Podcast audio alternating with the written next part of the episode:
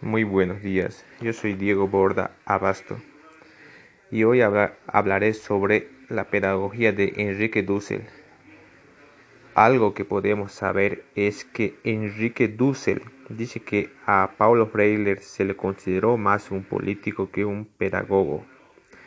De la realidad que lo circunda, a partir de ello se van educando, no educarse teóricamente recibiendo clases, sino educarse en compromisos políticos, económicos, de las estructuras del barrio o del pequeño pueblo, en el proceso práctico mismo. Van tomando conciencia de la estructura de la sociedad, de los tipos de opresión, y entonces van poco a poco educándose.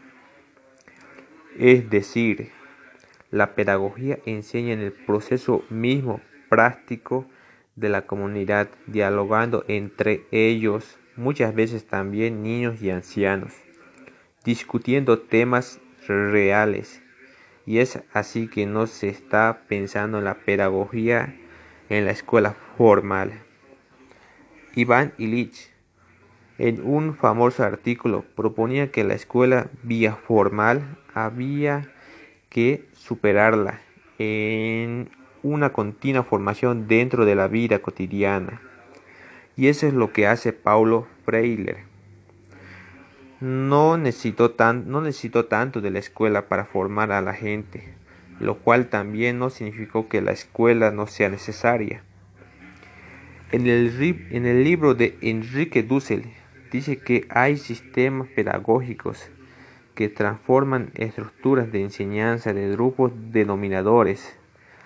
El tema, que, el tema del eurocentrismo enseña contenidos educativos de Europa y Estados Unidos, como de América Latina, Asia y hasta África. Hay que descubrir los propios temas y ser críticos ante el eurocentrismo. Enrique Dussel Tocó igual el tema de la descolonización epistemológica. Puede decir, es la interpretación de la realidad en las ciencias, en el contenido que se da en las escuelas, es eurocéntrico. Descolonizar, ¿qué significa?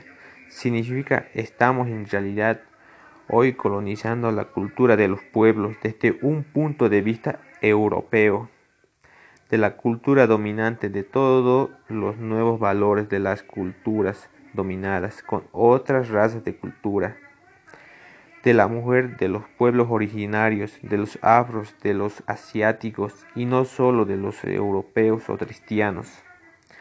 Tenemos que abrirnos a otras culturas o religiones y tener una visión más universal del mundo, de la pedagogía, de la liberación, se sitúa del lugar desde el otro del oprimido. Desde ahí toma la, la, interpretación de ellos como el punto de partida de un tipo de educación. Todos esos temas son los que trata Enrique Dussel. Muchas gracias.